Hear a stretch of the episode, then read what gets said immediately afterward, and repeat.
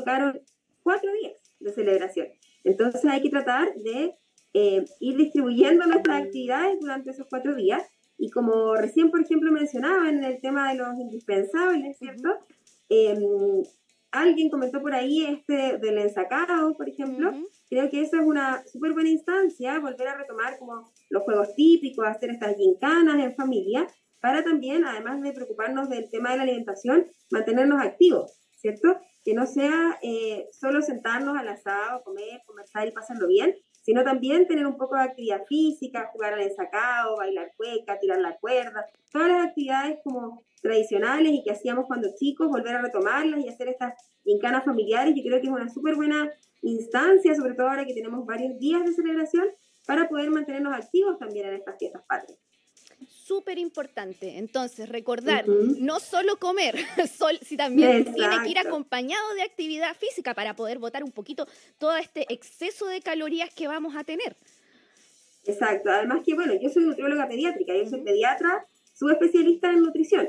Entonces, este tema de las gincanas o los juegos es súper importante también para los niños, porque es algo lúdico, no se siente como eh, una responsabilidad de hacer actividad física, sino que como una entretención, un juego, y a los niños eh, les encanta. Entonces, aprovechar de instaurarlo también como dentro de las tradiciones familiares, creo que es una súper buena instancia. Ahora, el tema de la comida, por supuesto que es un tema especial en esta fecha, pero eh, podemos tratar de distribuirla. Ojalá que, por ejemplo, si hacemos un asado, eh, si el asado es al almuerzo, el resto de las horas o tiempos de comida sean lo más saludable y adecuados a una dieta corta de la edad posible, Em, no sé, pues hay familias que a lo mejor compran muchas empanadas y de desayuno partimos con las empanadas. Ojalá que queden solo para el almuerzo o solo para la once, ¿cierto? Em, pero evidentemente no podemos estarnos restringiendo siempre. En el fondo, la comida, además de un tema eh, y un rol nutricional que es fundamental, tiene un rol social, un rol de compartir en familia, de disfrute, de celebración, que también está súper adecuado y hay que pasarlo bien y disfrutar con moderación tratar de aprovechar que para el 18 hacemos hartos asados, ojalá preferir eh, las carnes un poco más magras, ¿cierto? Eh, las carnes blancas, quizás el vacuno, que tenga menos porcentaje de grasa. Ojalá tratar de disminuir la carga de mm, embutidos, choripán, que sea a lo mejor uno solamente, ojalá sin tanto aderezo, sin agregarle mayonesa o ese tipo de cosas, preferir el pebre o el tomatito o la ensalada chilena. Y eh, para tratar de ir equilibrando un poquito estos eh, desajuste o, esta celebración, ¿cierto? Y evitar caer en lo que tú bien decías de las transgresiones alimentarias. Porque, por ejemplo, en el caso de los adultos, no solo, ¿cierto?, es eh, la comida, sino que además el consumo de alcohol. Entonces, cuando mezclamos mucha comida con además consumo de alcohol, que además habitualmente en esta fecha, eh, o está, por ejemplo, el terremoto, que además es un trago que tiene hartos ingredientes, eh, la mezcla de tantos alimentos, como nosotros sabemos, pesados, eh, puede caer mal, puede afectar la huetita y eh, producirse estas transgresiones alimentarias. Entonces, tratar de ir equilibrando un poco. Claro, sin lugar a dudas, hay que tratar de, de equilibrar la cosa para no sufrir consecuencias que pueden ser mm, más, digamos, pueden ser peores en algunas personas. Hay personas que tengan tendencia, quizá por enfermedades crónicas que ya tienen, a tener mayores problemas con la ingesta desmedida de grasa, de, alimentos calóricos o con mucho azúcar? Sí, claro, por supuesto. Bueno, nuestra eh, gran porcentaje de nuestra población eh, adulta y también se está viendo en, niños tienen algunas enfermedades crónicas derivadas del eh, exceso de peso, por ejemplo, como son la dislipidemia, que es la alteración del colesterol en la sangre, eh, la diabetes, la resistencia a la insulina y eh, la hipertensión. Entonces, en particular, ese grupo de personas tiene que eh, tratar de adaptar un poco esta celebración a una dieta o un régimen un poco más saludable para que no sufran descompensaciones. Por otro lado, también se pueden producir las transgresiones alimentarias cuando hay mucho consumo de alimentos ricos en grasa, ¿cierto? Eh, también eh, cuando hay eh, mezclado además con el alcohol pueden producir enfermedades agudas, como por ejemplo la pancreatitis aguda, o simplemente la gastroenteritis que puede producirse por exceso de consumo de alimentos. Y la idea es que lo pasemos bien, que celebremos, que estos cuatro días los compartamos con amigos, familia, y no que caigamos al hospital y tener que estar en una urgencia, ¿cierto? Porque nos pasamos con la comida, con las grasas, entonces la idea siempre es tratar de moderarnos y equilibrar la alimentación durante este fin de semana. Absolutamente, claro que sí. ¿Hay alguna recomendación en cuanto, usted mencionaba recién, claro, la idea no es partir en la mañana comiendo empanada y después repetirla a la hora del almuerzo, después en la tarde? Bueno, pero ¿hay alguna recomendación en cuanto al, al espacio de tiempo que debamos dejar pasar? Por ejemplo, ya si tuvimos un almuerzo contundente, ya un buen asado, la empanada de entrada, no sé, algo que, que fue bastante ¿Cuánto sería como el ideal dejar pasar o ya mejor no comer hasta el otro día o tomar quizás algo más livianito después? ¿Cómo, ¿Cuál sería la recomendación? Mira, no existe así como una eh, recomendación específica eh, de cuánto es el tiempo ideal entre cada comida durante una etapa de celebración como son las fiestas patrias. Sin embargo, eh, uno trata de que la idea es que las rutinas no se alteren tanto y que se respeten más o menos los tiempos entre comidas. Entonces, por lo menos ojalá unas cuatro horas quizás entre el que se terminó el asado y después a lo mejor una cena y quizás esa cena un poquito más liviana, porque evidentemente el asado eh, eh, tiene carne, eh, tiene a lo mejor la empanadita o el choripán, el traguito, entonces dejar reposar un poquito nuestro intestino, nuestro estómago, para después a lo mejor una cena un poquito más liviana durante ese día. Y al otro día, ojalá eh, retomar nuestra alimentación eh, adecuada, que en el caso de los niños debiese tener eh, sus cuatro comidas del día, su desayuno, su almuerzo, su once y su cena. La idea en los niños, en los adolescentes, no saltarse comida, pero obviamente siempre tratando de equilibrar un poco lo que son las porciones en esta fecha. Pasa mucho en los niños que nos olvidamos que los, los, niños son niños, que su estómago y su capacidad gástrica es más pequeña, y les servimos, las mamás o las abuelas les sirven porciones como de adulto. Entonces tenemos que también acordarnos que los niños tienen que tener las porciones adecuadas a su edad. Así que eso es súper importante. Es importante, claro que sí.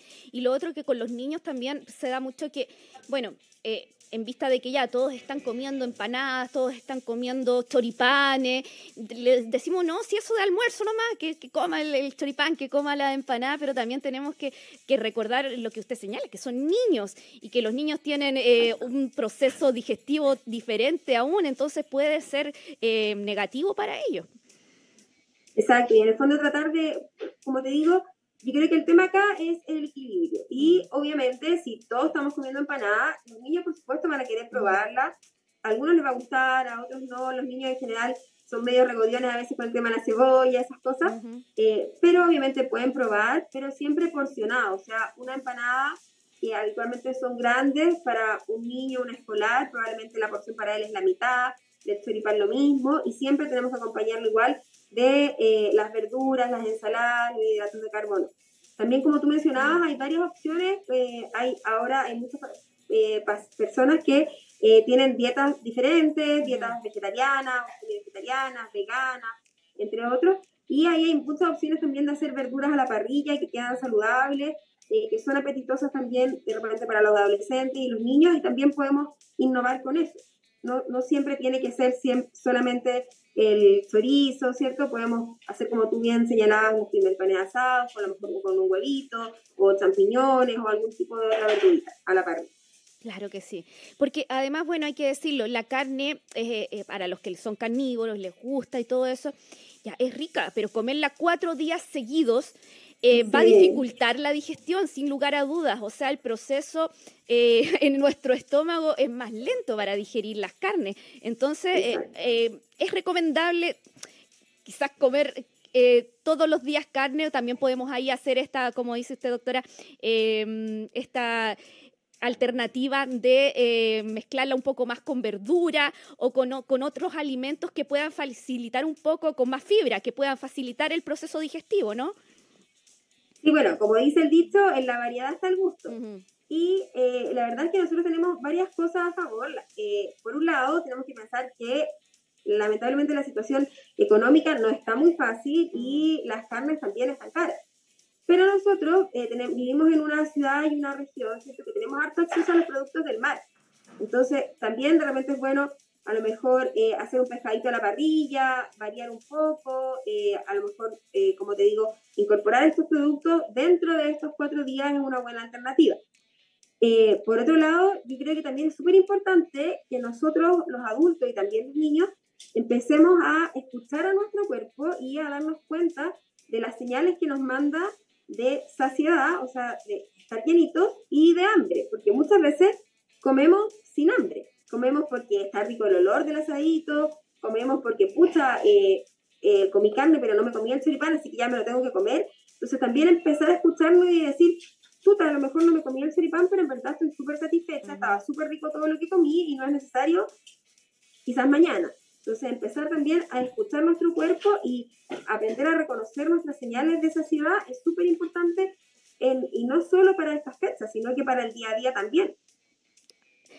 Absolutamente, claro que sí. Eh, el consumo de agua, de líquidos, eh, es importante, sobre todo durante estas fechas. ¿Qué tipo de líquidos son los más recomendables? Bueno, por supuesto que eh, el líquido más recomendable siempre va a ser el agua. Siempre el agua. y es importante mantenerlo siempre, durante todo el año, durante todos los días, y especialmente en estas fechas, porque necesitamos hidratarnos habitualmente, eh, además la comida se acompaña, ¿cierto?, para los adultos de algún tipo de alcohol o cerveza o vinito o quizás en las noches algo más fuertecito. Y por lo mismo, también es importante consumir agua, a lo mejor después de la celebración, al día siguiente, mantener nuestro cuerpo hidratado, eh, que eso también nos va a ayudar a permitir tener una buena digestión. Sí, sin lugar a dudas, porque, bueno, el alcohol uno dice, ay, tengo sed, voy a tomar.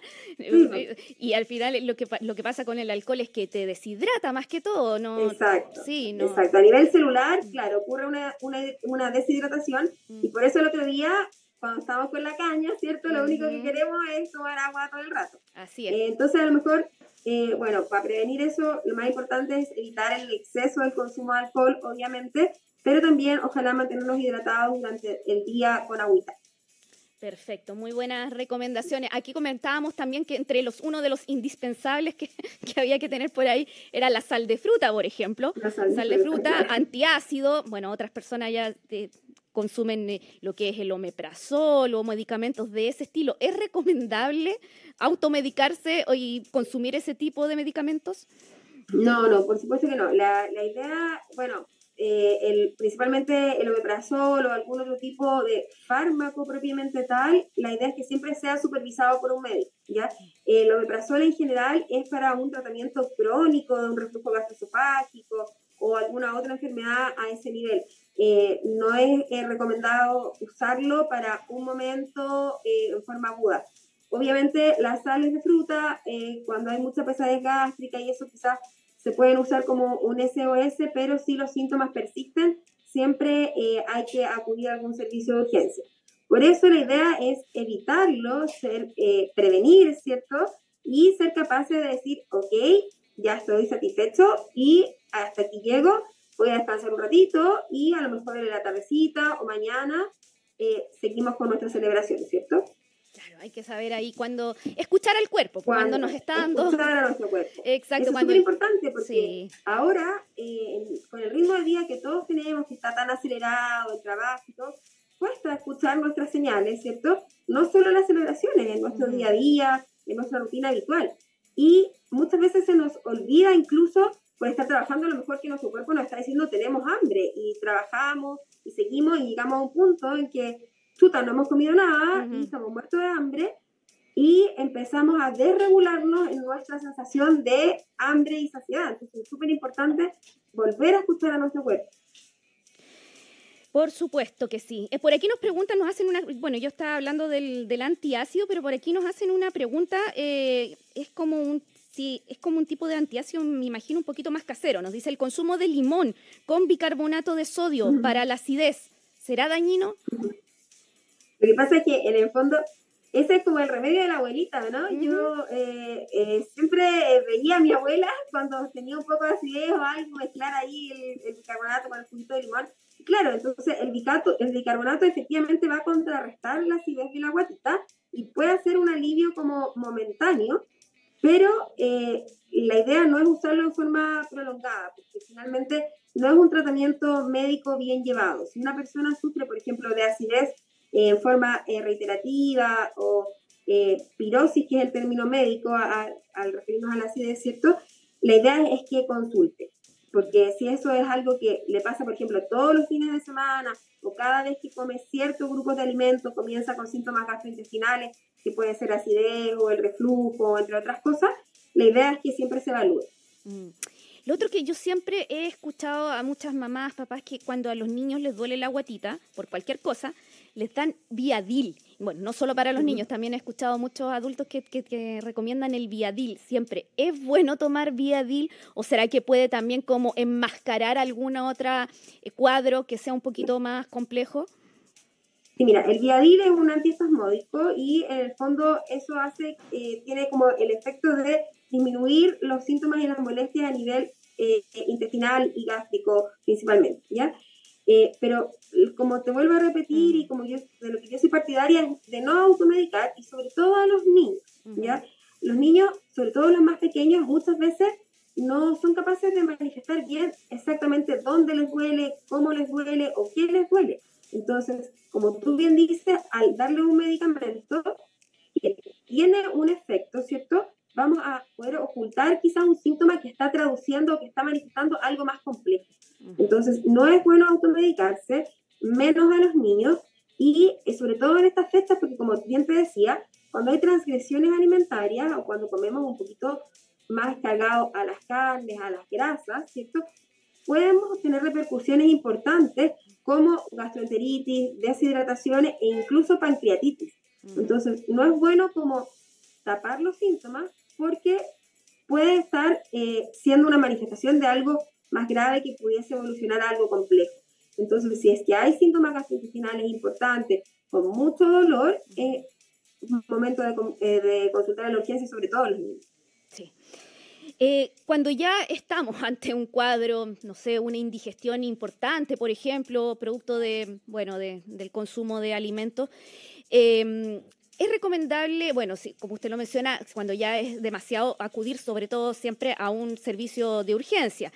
Pero en el caso de que, bueno, digamos, em, no, yo creo que esto bueno, no es tan grave, pero puedo em, puedo hacer algo para mejorarlo un poquito. Es recomendable, por ejemplo, en el caso de, mm, las indigestiones, poder eh, adquirir, he visto que, se, que ahora se usan estas, son como unas, no me acuerdo el nombre, pero son como unas sales. Em, sí, como unas sales que en el fondo, para, para conocer el efecto que ellas hacen, porque es como para hidratar o para balancear la flora intestinal, ¿no?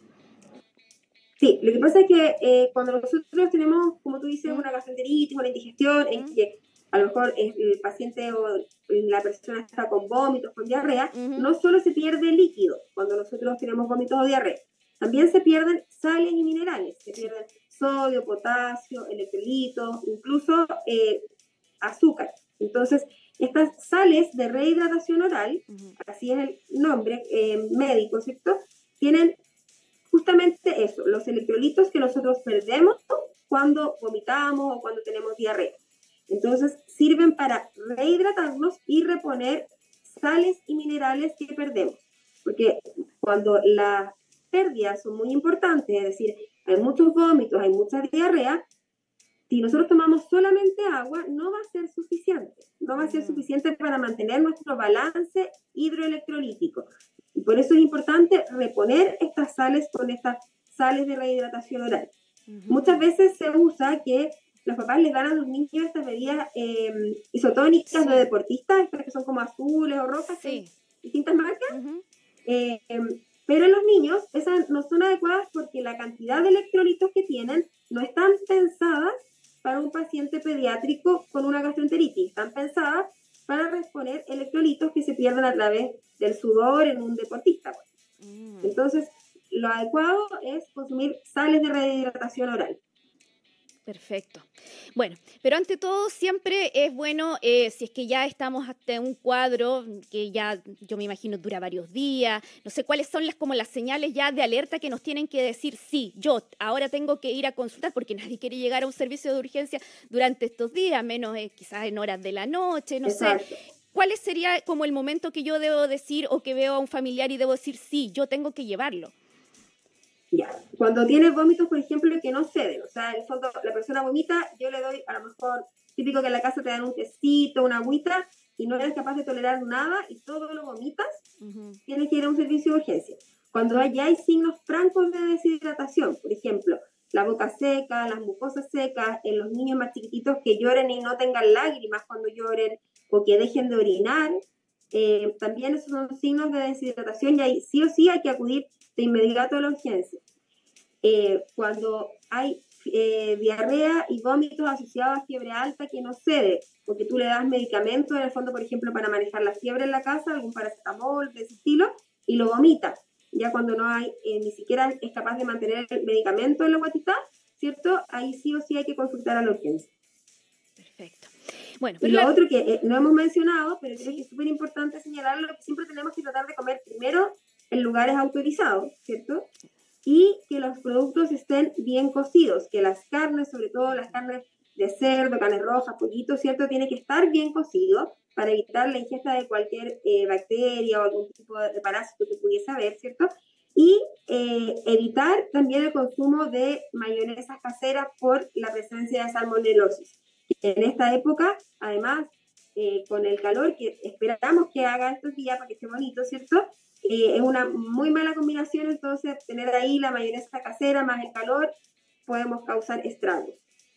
Hay que tener mucho cuidado, mucha atención. Sí, es súper importante lo es súper importante doctor. Sí, mantener también las cadenas de frío, sobre todo en las carnes, eh, para que no se descompongan con días calurosos, que las llevamos al, al, campo, no sé, hace mucho calor, se pueden descomponer fácilmente. Entonces, cuidar todos esos detalles, tratar de mantenerlas refrigeradas el tiempo adecuado para después no tener consecuencias. Y, lo que dice usted también es importantísimo, el tema de la cocción adecuada de los alimentos, ¿ah? para no, no no tener ninguna em, patología grave después que pueda ser causada precisamente por eso. Doctora, agradecerle, por supuesto, como siempre, la entrevista y yo creo que la recomendación principal siempre es la prevención, el autocuidado. Eh, ojalá tratemos de no llegar a estas situaciones que, que puedan arruinarnos las fiestas patrias, derechamente. Exacto, a cuidarse, a disfrutar en familia, con los amigos y también algo que es súper importante, comer sin culpa. Yo sé que es difícil, sobre todo en los adultos, pero ojalá que eh, lo logremos y que disfrutemos. Eh, y para eso siempre es importante equilibrarse y escuchar a nuestro organismo y nuestras señales de saciedad y de hambre.